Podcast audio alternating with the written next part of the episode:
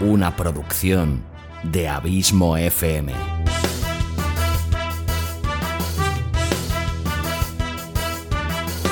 ¿Quieres disfrutar de tu tiempo libre escuchando grandes historias, audiolibros y relatos? Un podcast literalmente literario.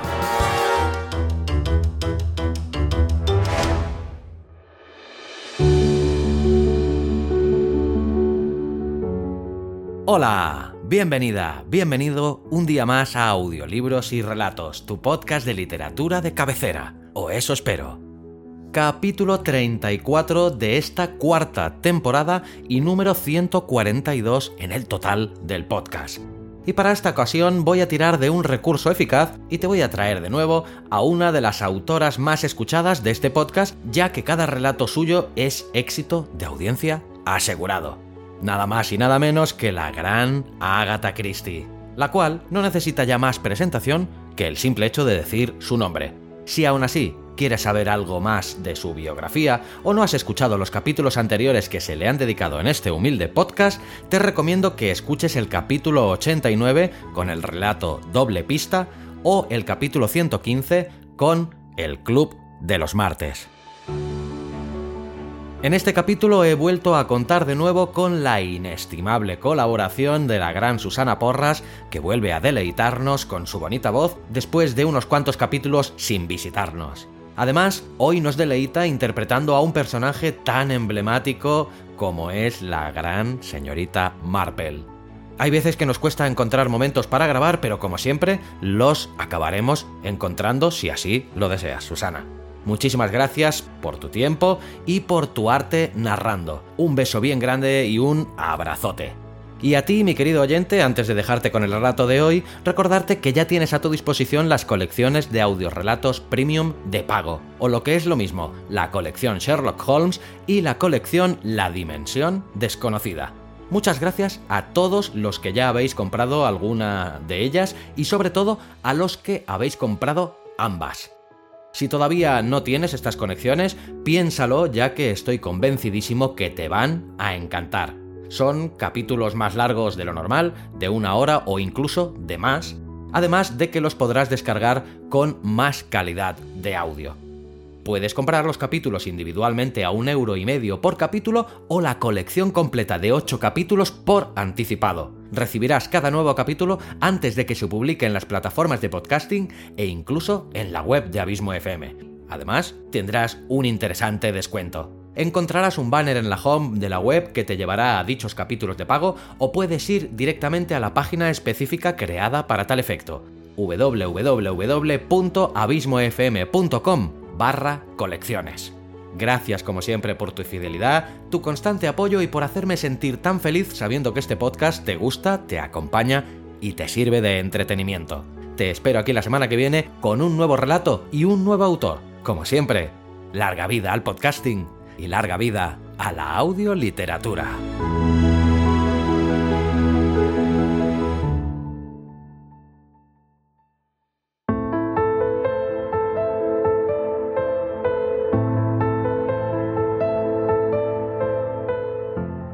La ahogada de Agatha Christie.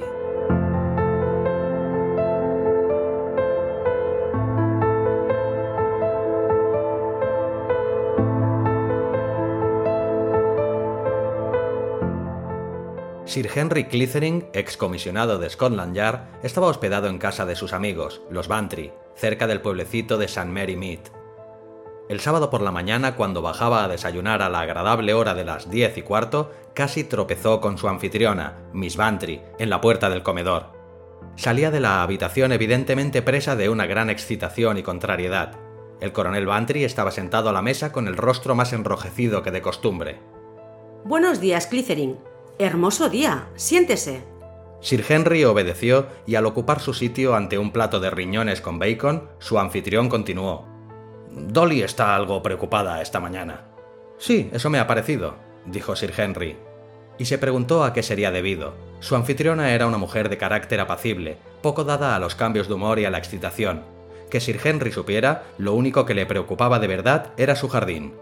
Sí, continuó el coronel Bantry, La han trastornado las noticias que nos han llegado esta mañana. Una chica del pueblo, la hija de Emond, el dueño del Blue Bowl. Oh, sí, claro. Sí, dijo el coronel pensativo. Una chica bonita que se metió en un lío. La historia de siempre. He estado discutiendo con Dolly sobre el asunto. Soy un tonto. Las mujeres carecen de sentido común. Dolly se ha puesto a defender a esa chica. Ya sabe cómo son las mujeres. Dicen que los hombres somos unos brutos, etcétera, etcétera. Pero no es tan sencillo como esto, por lo menos hoy en día. Las chicas saben lo que se hacen y el individuo que seduce a una joven no tiene que ser necesariamente un villano. El 50% de las veces no lo es. A mí me cae bastante bien el joven Sanford, un joven simplón, más bien que un don Juan. ¿Es ese tal Sanford el que ha comprometido a la chica? Eso parece. Claro que yo no sé nada concreto, replicó el coronel. Solo son habladurías y chismorreos. Ya sabe usted cómo es este pueblo. Como le digo, yo no sé nada, y no soy como Dolly, que saca sus conclusiones y empieza a lanzar acusaciones a diestro y siniestro. Maldita sea, hay que tener cuidado con lo que se dice. Ya sabe, la encuesta judicial y lo demás. ¿Encuesta? El coronel Bantry lo miró. Sí, ¿no se lo he dicho? La chica se ha ahogado. Por eso se ha armado todo este alboroto. ¡Qué asunto más desagradable! dijo Sir Henry. Por supuesto, me repugna tan solo pensarlo. Pobrecilla. Su padre es un hombre duro en todos los aspectos e imagino que ella no se vio capaz de hacer frente a lo ocurrido. Eso es lo que ha trastornado tanto a Dolly. ¿Dónde se ahogó? En el río, debajo del molino, la corriente es bastante fuerte. Hay un camino y un puente que lo cruza. Creen que se arrojó desde allí. Bueno, bueno, es mejor no pensarlo y el coronel Bantry abrió el periódico, dispuesto a distraer sus pensamientos de esos penosos asuntos y absorberse en las nuevas iniquidades del gobierno. Sir Henry no se interesó especialmente por aquella tragedia local. Después del desayuno, se instaló cómodamente en una tumbona sobre la hierba, se echó el sombrero sobre los ojos y se dispuso a contemplar la vida desde su cómodo asiento. Eran las doce y media cuando una doncella se le acercó por el césped. Señor, ha llegado Miss Marple y desea verle. ¿Miss Marple? Sir Henry se incorporó y se colocó bien el sombrero. Recordaba perfectamente a Miss Marple, sus modelos anticuados, sus maneras amables y su asombrosa perspicacia, así como una docena de casos hipotéticos y sin resolver para los que aquella típica solterona de pueblo había encontrado la solución exacta. Sir Henry sentía un profundo respeto por Miss Marple y se preguntó para qué habría ido a verle. Miss Marple estaba sentada en el salón, tan erguida como siempre, y a su lado se veía un cesto de la compra de fabricación extranjera. Sus mejillas estaban muy sonrosadas y parecía sumamente excitada. Sir Henry, celebro mucho verle. Qué suerte he tenido al encontrarle. Acabo de saber que estaba pasando aquí unos días. Espero que me perdonará. Es un placer verla, dijo Sir Henry estrechándole la mano. Lamento que Miss Bantry haya salido de compras. Sí, al pasar la vi hablando con Footit, el carnicero. Henry Footit. Fue atropellado ayer cuando iba con su perro, uno de esos terriers pendencieros que al parecer tienen todos los carniceros. Mm, sí, respondió Sir Henry sin saber a qué venía aquello. Celebro haber venido ahora que no está ella, porque a quien deseaba ver es a usted, a causa de ese desgraciado asunto. ¿Henry Footit? preguntó Sir Henry extrañado. Miss Marple le dirigió una mirada de reproche. No, no. Me refiero a Rose Edmond. Por supuesto. ¿Lo sabe usted ya? Sir Henry asintió. Bantry me lo ha contado. Es muy triste. Estaba intrigado. No podía imaginar por qué quería verle Miss Marple para hablarle de Rose Emott. Miss Marple volvió a tomar asiento y Sir Henry se sentó a su vez. Cuando la anciana habló de nuevo, su voz sonó grave.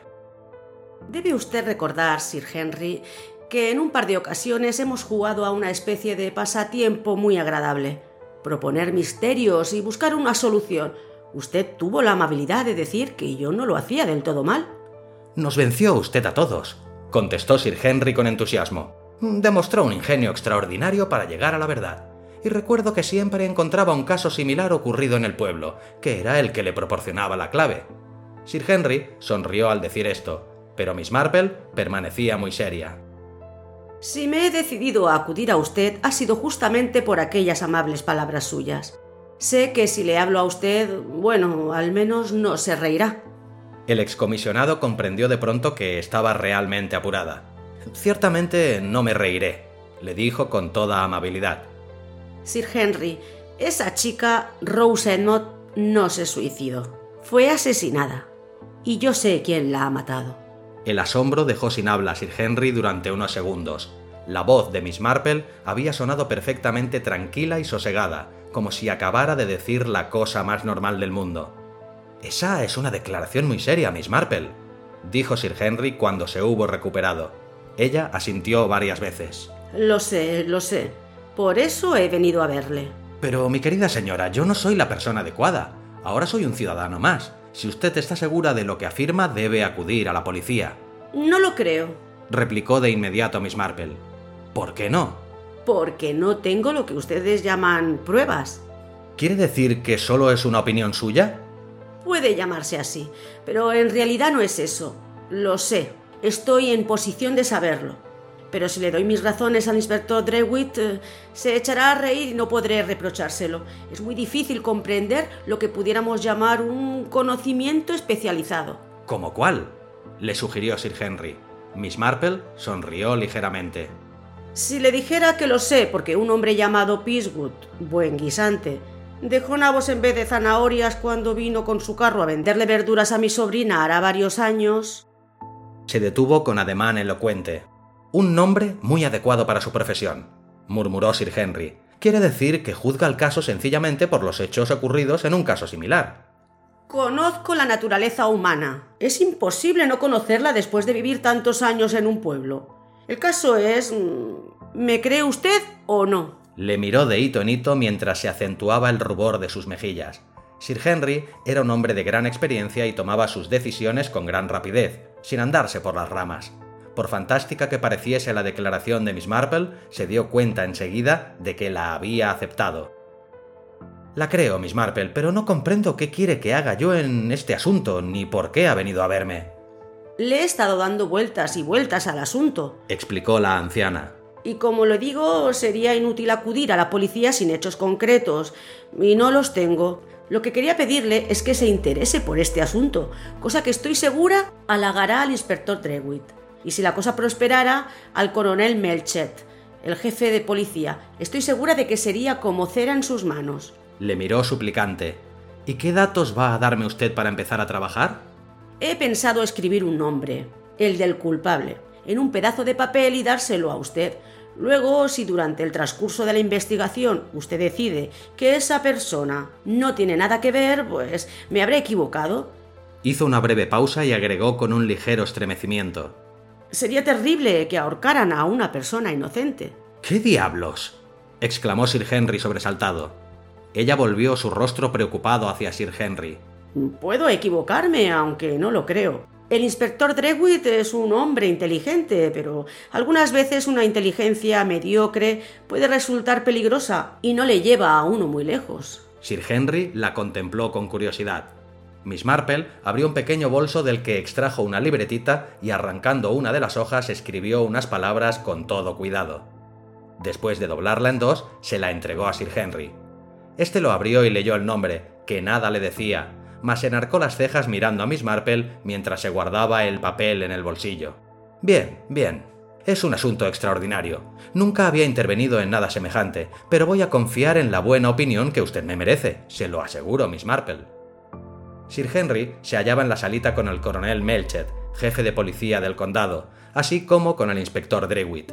El jefe de policía era un hombre de modales marciales y agresivos. El inspector Drewitt era corpulento y ancho de espaldas, y un hombre muy sensato.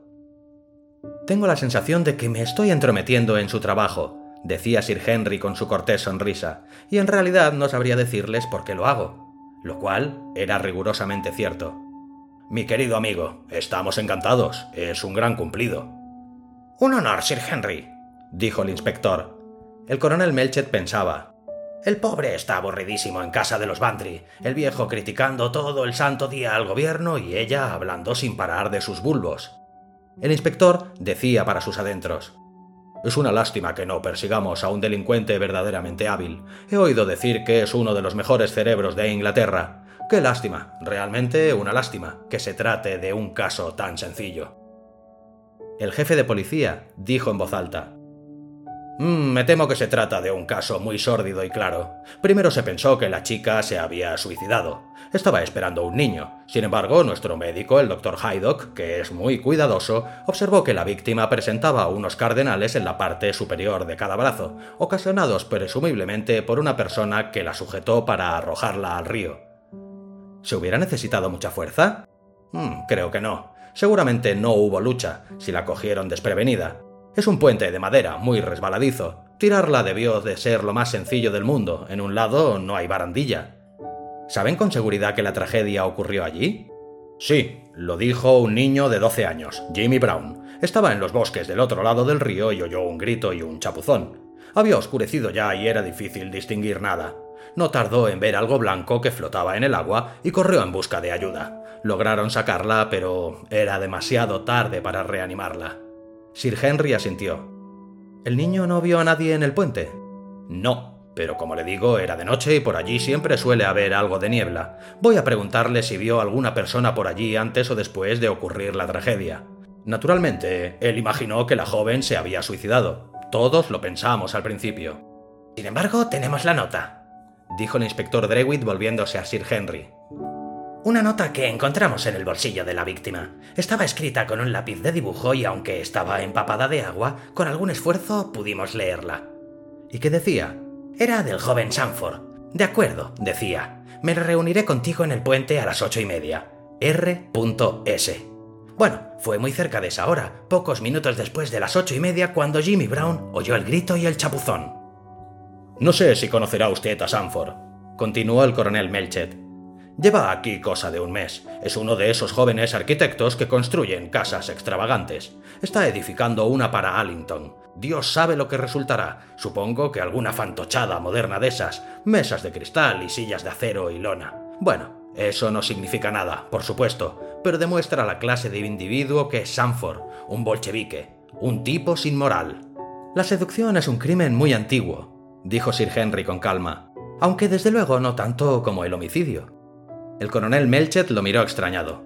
Oh, sí, desde luego, desde luego. Bien, Sir Henry, intervino Drewitt. Ahí lo tiene. Es un asunto feo pero claro como el agua. Este joven Sanford seduce a la chica y se dispone a regresar a Londres. Allí tiene novia, una señorita bien con la que está prometido. Naturalmente, si ella se entera de eso, puede dar por terminadas sus relaciones. Se encuentra con Rose en el puente. Es una noche oscura. No hay nadie por allí. La coge por los hombros y la arroja al agua un sinvergüenza que tendrá su merecido. Esa es mi opinión.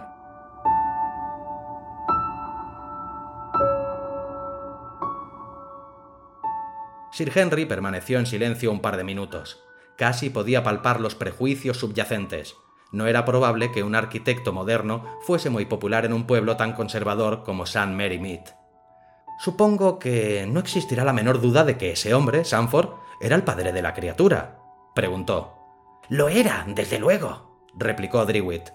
Rose Emmott se lo dijo a su padre. Pensaba que se casaría con ella. Casarse con ella. Hmm, ¡Qué ingenua! Pobre de mí, pensó Sir Henry. Me parece estar viviendo un melodrama victoriano. La joven confiada, el villano de Londres, el padre iracundo. Solo falta el fiel amor pueblerino. Sí, creo que ya es hora de que pregunte por él. Y en voz alta, añadió, ¿Esa joven no tenía algún pretendiente en el pueblo? Se refiere a Joe Ellis, dijo el inspector. Joe es un buen muchacho, trabaja como carpintero. Ah, si ella se hubiera fijado en él. El coronel Melchet asintió aprobador. Uno tiene que limitarse a los de su propia clase, sentenció. ¿Cómo se tomó Joe Ellis todo el asunto? quiso saber Sir Henry. Nadie lo sabe, contestó el inspector.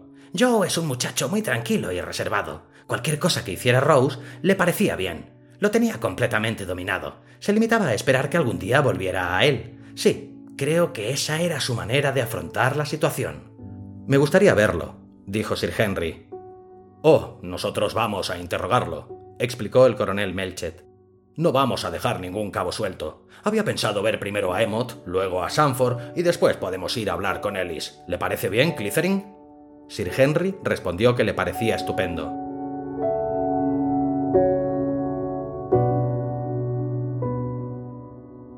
Encontraron a Tom Emot en la taberna El Blue Boar. Era un hombre corpulento, de mediana edad, mirada inquieta y mandíbula poderosa. Celebro verles, caballeros. Buenos días, coronel. Pasen aquí y podremos hablar en privado. ¿Puedo ofrecerles alguna cosa? Mm, no, como quieran. Han venido por el asunto de mi pobre hija. Ah, Rose era una buena chica. Siempre lo fue. Hasta que ese cerdo, mm, perdónenme, pero eso es lo que es, hasta que ese cerdo vino aquí.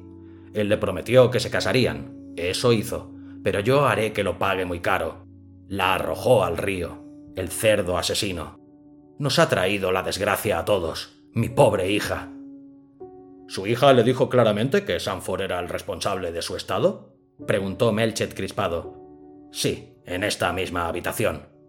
¿Y qué le dijo usted? quiso saber Sir Henry. ¿Decirle? El hombre pareció desconcertado. Sí, usted, por ejemplo, no la amenazaría con echarla de su casa o algo así.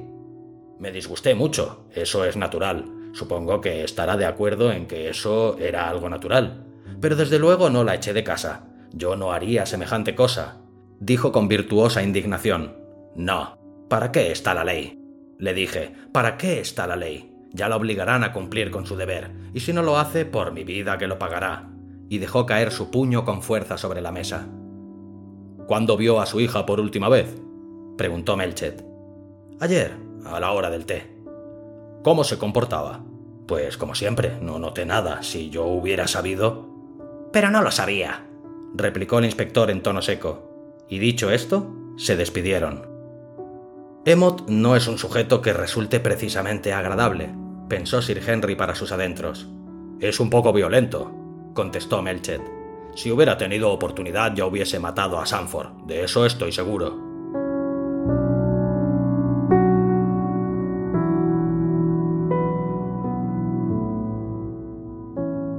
La próxima visita fue para el arquitecto. Rex Sanford era muy distinto a la imagen que Sir Henry se había formado de él. Alto, muy rubio, delgado, de ojos azules y soñadores y cabellos descuidados y demasiado largos.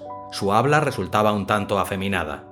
El coronel Melchet se presentó a sí mismo y a sus acompañantes y pasando directamente al objeto de su visita, invitó al arquitecto a que aclarara cuáles habían sido sus actividades durante la noche anterior. Debe comprender, le dijo a modo de advertencia, que no tengo autoridad para obligarle a declarar y que todo lo que diga puede ser utilizado en su contra. Quiero dejar esto bien claro. Yo no... no comprendo, dijo Sanford. ¿Comprende que Rose Emott murió ahogada ayer noche?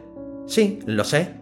Oh, es demasiado... demasiado terrible. Apenas si he podido dormir en toda la noche y he sido incapaz de trabajar nada hoy. Me siento responsable, terriblemente responsable se pasó las manos por los cabellos, enmarañándolos todavía más. Nunca tuve intención de hacerle daño, dijo en tono plañidero. Nunca lo pensé siquiera, nunca pensé que se lo tomara de esa manera. Y sentándose junto a la mesa escondió el rostro entre las manos. Debo entender, Mr. Sanford, que se niega a declarar dónde estaba ayer noche a las ocho y media. No, no, claro que no. Había salido. Salí a pasear. ¿Fue a reunirse con Miss Emott? No, me fui solo, a través de los bosques, muy lejos. Entonces, ¿cómo explica usted esa nota que fue encontrada en el bolsillo de la difunta? El inspector Drewitt la leyó en voz alta sin demostrar emoción alguna. ¿Ahora niega haberla escrito? No, no, tiene razón, la escribí yo. Rose me pidió que fuera a verla. Insistió, yo no sabía qué hacer, por eso le escribí esa nota. Ah, así está mejor, le dijo Drewitt. Pero no fui, Sanford elevó la voz. No fui. Pensé que era mejor no ir. Mañana pensaba regresar a la ciudad. Tenía intención de escribirle desde Londres y hacer algún arreglo. ¿Se da cuenta usted, señor, de que la chica iba a tener un niño y que había dicho que usted era el padre? Sanford lanzó un gemido, pero nada respondió. ¿Era eso cierto, señor? Sanford escondió todavía más el rostro entre las manos. Mm, supongo que sí, dijo con voz ahogada. Ah, el inspector Drewitt no pudo disimular su satisfacción. Ahora háblenos de ese paseo suyo. ¿Le vio alguien anoche? No lo sé, pero no lo creo. Que yo recuerde, no me encontré a nadie. Es una lástima. ¿Qué quiere usted decir? Sanford abrió mucho los ojos. ¿Qué importa si fui a pasear o no? ¿Qué tiene que ver eso con que Rose se suicidase? Ah, exclamó el inspector. Pero es que no se suicidó. La arrojaron al agua deliberadamente, Mr. Sanford que ella... Tardó un par de minutos en sobreponerse al horror que le produjo la noticia. Dios mío, entonces... Se desplomó en una silla. El coronel Melchet hizo ademán de marcharse. Debe comprender, Mr. Sanford, que no le conviene abandonar esta casa. Los tres hombres salieron juntos y el inspector y el coronel Melchet intercambiaron una mirada. Creo que es suficiente, señor, dijo el inspector. Sí, vaya a buscar una orden de arresto y deténgalo. Discúlpenme, exclamó Sir Henry. He olvidado mis guantes. Y volvió a entrar en la casa rápidamente. Sanford seguía sentado donde le habían dejado, con la mirada perdida en el vacío. He vuelto, le anunció Sir Henry para decirle que yo personalmente haré cuanto pueda por ayudarle. No me está permitido revelar el motivo de mi interés por usted, pero debo pedirle que me refiera lo más brevemente posible todo lo que pasó entre usted y esa chica, Rose. Era muy bonita, contestó Sanford, muy bonita y muy provocativa, y me asediaba continuamente. Le juro que es cierto. No me dejaba ni un minuto, y aquí yo me encontraba muy solo. No le caía simpático a nadie y, como le digo, ella era terriblemente bonita y parecía saber lo que se hacía y... Su voz se apagó. Y luego ocurrió esto. Quería que, me casara con ella y yo estoy comprometido con una chica de Londres. Si llegara a enterarse de esto, y se enterará, por supuesto, todo habrá terminado. No lo comprenderá. ¿Cómo podría comprenderlo? Soy un depravado, desde luego. Como le digo, no sabía qué hacer y evitaba en la medida de lo posible a Rose. Pensé que si regresaba a la capital y veía a mi abogado, podría arreglarlo pasándole algún dinero. Cielos, qué idiota. Y todo está tan claro, todo me acusa, pero se han equivocado. Ella tuvo que suicidarse. ¿Le amenazó alguna vez con quitarse la vida? Sanford negó con la cabeza. Nunca, y tampoco hubiera dicho que fuese capaz de hacerlo. ¿Qué sabe de un hombre llamado Joe Ellis? ¿El carpintero? El típico hombre de pueblo, muy callado, pero estaba loco por Rose. ¿Es posible que estuviera celoso? insinuó Sir Henry. Supongo que estaba un poco celoso, pero pertenece al tipo bovino, es de los que sufren en silencio. Bueno, dijo Sir Henry, debo marcharme. Y se reunió con los otros. ¿Sabe Melchet? Creo que deberíamos ir a ver a ese otro individuo, Ellis, antes de tomar ninguna determinación. Sería una lástima que después de realizar la detención resultase ser un error. Al fin y al cabo, los celos siempre fueron un buen móvil para cometer un crimen, y además bastante corriente. Es cierto, replicó el inspector.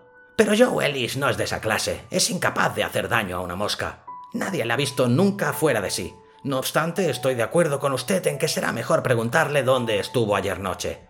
Ahora debe estar en su casa. Se hospeda en casa de Mrs. Bartlett, una persona muy decente, que era viuda y se ganaba la vida lavando ropa.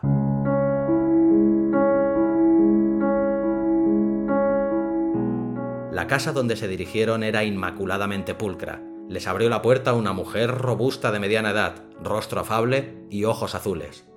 Buenos días, Mrs. Bartlett, dijo el inspector. ¿Está Joe Ellis? Ha regresado hará unos diez minutos, respondió Mrs. Bartlett. Pasen, por favor. Y secándose las manos en el delantal, les condujo hasta una salita llena de pájaros disecados, perros de porcelana, un sofá y varios muebles inútiles se apresuró a disponer asiento para todos y apartando una rinconera para que hubiera más espacio, salió de la habitación gritando Joe. Hay tres caballeros que quieren verte. Y una voz le contestó desde la cocina Iré en cuanto termine de lavarme. Mrs. Bartlett sonrió. Vamos, Mrs. Bartlett, dijo el coronel Melchet. Siéntese. A Mrs. Bartlett le sorprendió la idea. Oh, no, señor, ni pensarlo. ¿Es buen huésped Joe Ellis? le preguntó Melchet en tono intrascendente. No podría ser mejor, señor. Es un joven muy formal. Nunca bebe ni una gota de vino y se toma muy en serio su trabajo. Siempre se muestra amable y me ayuda cuando hay cosas que reparar en la casa. Fue él quien me puso esos estantes y me ha hecho un nuevo aparador para la cocina. Siempre arregla esas cosillas que hace falta arreglar en las casas. Joe lo hace como cosa natural y ni siquiera quiere que le dé las gracias. Ay, no hay muchos jóvenes como Joe, señor. Alguna muchacha será muy afortunada algún día, dijo Melchet. Estaba bastante enamorado de esa pobre chica, Rose Emott, ¿no es cierto? Mrs. Bartlett suspiró. me ponía de mal humor. Él besaba la tierra que pisaba y a ella sin importarle un comino los sentimientos de Joe. ¿Dónde pasa las tardes, Mrs. Bartlett? Generalmente aquí, señor. Algunas veces trabaja en alguna pieza difícil y además está estudiando contabilidad por correspondencia. Ah, ¿de veras? ¿Estuvo aquí ayer noche? Sí, señor. ¿Está segura, Mrs. Bartlett? preguntó Sir Henry secamente. Se volvió hacia él para contestar. Completamente segura, señor. ¿Por casualidad no saldría entre las ocho y ocho y media? Oh, no. Estuvo en la cocina casi toda la noche, montando el aparador, y yo le ayudé. Sir Henry miró su rostro sonriente y por primera vez sintió la sombra de una duda. Un momento después entraba en la habitación el propio Ellis. Era un joven alto, de anchas espaldas y muy atractivo, de estilo rústico. Sus ojos azules eran tímidos y su sonrisa amable. Un gigante joven y agradable. Melchet inició la conversación y Mrs. Bartlett se marchó a la cocina. Estamos investigando la muerte de Rose Emott. Usted la conocía, Ellis. Mm, sí, Vaciló y luego dijo en voz baja, Esperaba casarme con ella. Pobrecilla. ¿Conocía su estado? Sí. Un relámpago de ira brilló en sus ojos. Él la dejó tirada, pero fue lo mejor. No hubiera sido feliz casándose con él y confiaba en que cuando eso ocurriera acudiría a mí. Yo hubiera cuidado de ella. A pesar de... No fue culpa suya. Él la hizo caer con mil promesas. Oh, ella me lo contó. No tenía que haberse suicidado. Ese tipo no lo valía. Ellis, ¿dónde estaba usted ayer noche, alrededor de las ocho y media? Tal vez fuese producto de la imaginación de Sir Henry, pero le pareció detectar una cierta turbación en su rápida, casi demasiado rápida respuesta. Estuve aquí, montando el aparador de Mrs. Bartlett. Pregúnteselo a ella. Ha contestado con demasiada presteza, pensó Sir Henry, y él es un hombre lento. Eso demuestra que tenía preparada de antemano la respuesta, pero se dijo a sí mismo que estaba dejándose llevar por su imaginación. Sí, demasiadas cosas imaginaba, hasta le había parecido ver un destello de aprensión en aquellos ojos azules. Tras unas cuantas preguntas más, se marcharon. Sir Henry buscó un pretexto para entrar en la cocina, donde encontró a Mrs. Bartlett ocupada en encender el fuego. Al verle le sonrió con simpatía. En la pared había un nuevo armario, todavía sin terminar, y algunas herramientas y pedazos de madera. ¿En eso estuvo trabajando Ellis anoche? preguntó Sir Henry. Sí, señor. Está muy bien, ¿no le parece? Yo es un muy buen carpintero. Ni el menor recelo en su mirada. ¿Pero Ellis lo habría imaginado? No, había algo. Debo pescarlo, pensó Sir Henry, y al volverse para marcharse, tropezó con un cochecito de niño. Espero que no habré despertado al niño, Mrs. Bartlett lanzó una carcajada. oh, no, señor. Yo no tengo niños, es una pena. En ese cochecito llevo la ropa que he lavado cuando voy a entregarla. Oh, ya comprendo. Hizo una pausa y luego dijo dejándose llevar por un impulso. Mrs. Bartlett, usted conocía a Rose Emott. Dígame lo que pensaba realmente de ella. Pues creo que era una caprichosa, pero está muerta y no me gusta hablar mal de los muertos. Pero yo tengo una razón, una razón poderosa para preguntárselo. Su voz era persuasiva. Ella pareció reflexionar mientras le observaba con suma atención. Finalmente, se decidió. Era una mala persona, señor. No me atrevería a decirlo delante de Joe. Ella le dominaba. Esa clase de mujeres saben hacerlo. Es una pena, pero ya sabe lo que ocurre, señor. Sí, Sir Henry lo sabía. Los Joe Ellis de este mundo son particularmente vulnerables, confían ciegamente.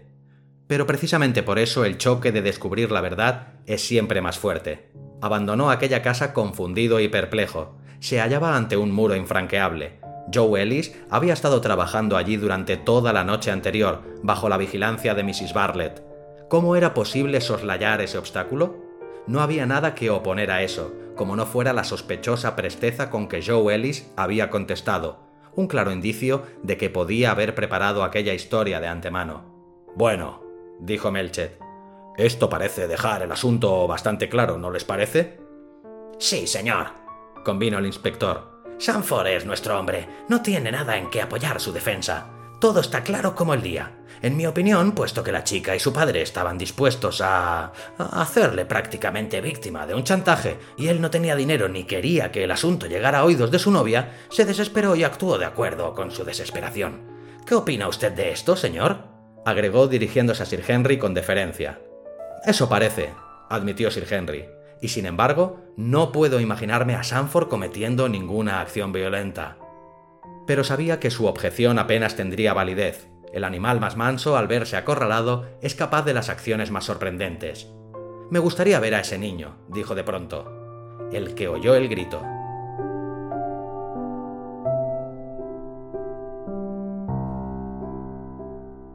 Jimmy Brown resultó ser un niño vivaracho, bastante menudo para su edad y de rostro delgado e inteligente. Estaba deseando ser interrogado y le decepcionó bastante ver que ya sabían lo que había oído en la fatídica noche. Tengo entendido que estabas al otro lado del puente, le dijo Sir Henry. Al otro lado del río. ¿Viste a alguien por ese lado mientras te acercabas al puente? Alguien andaba por el bosque. Creo que era Mr. Sandford, el arquitecto que está construyendo esa casa tan rara. Los tres hombres intercambiaron una mirada de inteligencia. ¿Eso fue unos diez minutos antes de que oyeras el grito? El muchacho asintió. ¿Viste a alguien más en la orilla del río, del lado del pueblo? Un hombre venía por el camino por ese lado. Iba despacio, silbando. Tal vez fuese Joe Ellis. Tú no pudiste ver quién era, le dijo el inspector en tono seco. Era de noche y había niebla.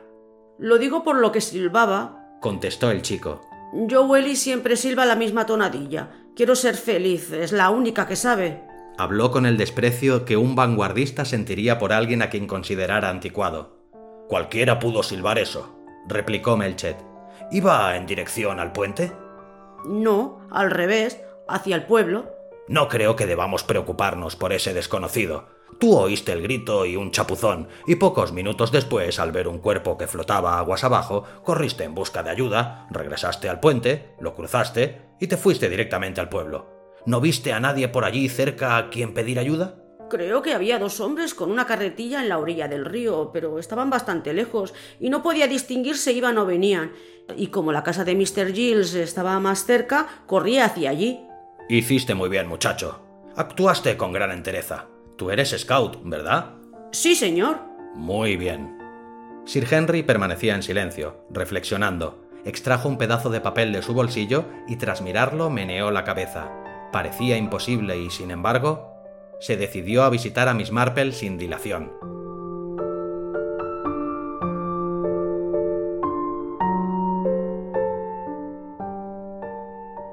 Le recibió en un saloncito de estilo antiguo, ligeramente recargado. He venido a darle cuenta de nuestros progresos, dijo Sir Henry. Me temo que desde su punto de vista las cosas no marchan del todo bien. Van a detener a Sanford, y debo confesar que a juzgar por los indicios, con toda justicia. Entonces, ¿no ha encontrado nada? Digamos que justifique mi teoría. Parecía perpleja, ansiosa. Quizás estuviera equivocada, completamente equivocada. Usted tiene tanta experiencia que, de, no ser así, lo habría averiguado. En primer lugar, apenas puedo creerlo y por otra parte nos estrellamos contra una coartada infranqueable. Joe Ellis estuvo montando unos estantes de un armario de la cocina toda la noche y Mrs. Bartlett estaba con él.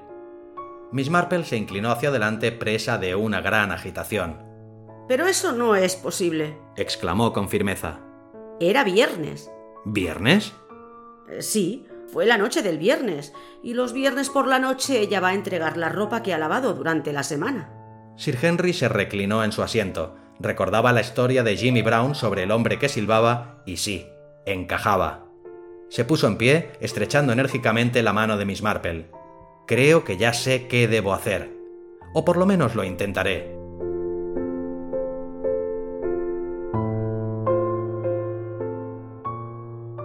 Cinco minutos después estaba en casa de Mrs. Bartlett frente a Joe Ellis en la salita de los perros de porcelana. Usted nos mintió, Ellis, con respecto a la noche pasada, le dijo crispado. Entre las ocho y ocho y media usted no estuvo en la cocina montando el armario. Le vieron paseando por la orilla del río en dirección al pueblo pocos minutos antes de que Rose Emott fuese asesinada. El hombre se quedó atónito. No fue asesinada, no fue asesinada, yo no tengo nada que ver. Ella se arrojó al río, estaba desesperada. Yo no hubiera podido hacerle el menor daño. No hubiera podido. Entonces, ¿por qué nos mintió diciéndonos que estuvo aquí? preguntó Sir Henry con astucia. El joven alzó los ojos y luego los bajó con gesto nervioso. Estaba asustado. Mrs. Bartlett me vio por allí y cuando supo lo que había ocurrido, pensó que las cosas podían ponerse feas para mí. Quedamos en que yo diría que había estado trabajando aquí y ella se avino a respaldarme.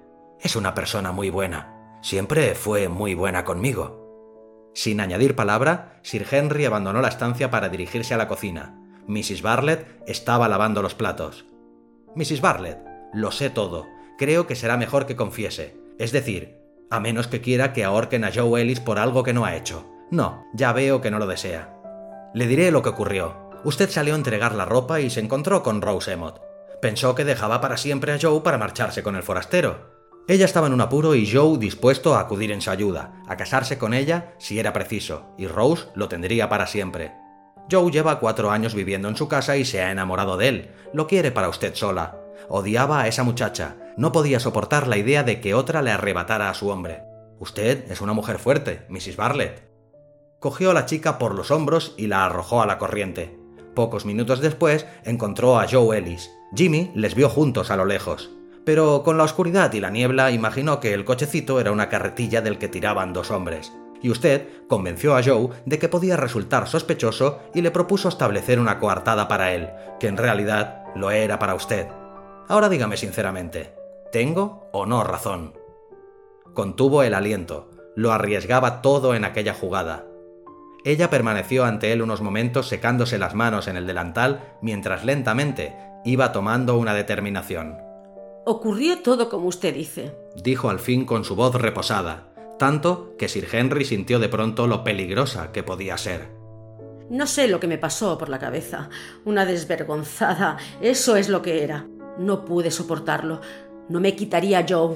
No he tenido una vida muy feliz, señor. Mi esposo era un pobre inválido malhumorado. Le cuidé siempre fielmente. Y luego vino Joe a hospedarse en mi casa. No soy una mujer vieja, señor, a pesar de mis cabellos grises. Solo tengo 40 años y Joe es uno entre un millón. Hubiera hecho cualquier cosa por él, lo que fuera. Era como un niño pequeño, tan simpático y tan crédulo. Era mío, señor, y yo cuidaba de él, le protegía, y esto, esto... Tragó saliva para contener su emoción. Incluso en aquellos momentos era una mujer fuerte. Se irguió mirando a Sir Henry con una extraña determinación. Estoy dispuesta a acompañarle, señor. No pensé que nadie lo descubriera. No sé cómo lo ha sabido usted. No lo sé. Se lo aseguro. Sir Henry negó con la cabeza. No fui yo quien lo averiguó, dijo pensando en el pedazo de papel que seguía en su bolsillo con unas palabras escritas con letra muy clara y pasada de moda. Mrs. Barlett, en cuya casa se hospeda Joe Ellis, en el número 2 de Mill Cottage. Una vez más, Miss Marple había acertado.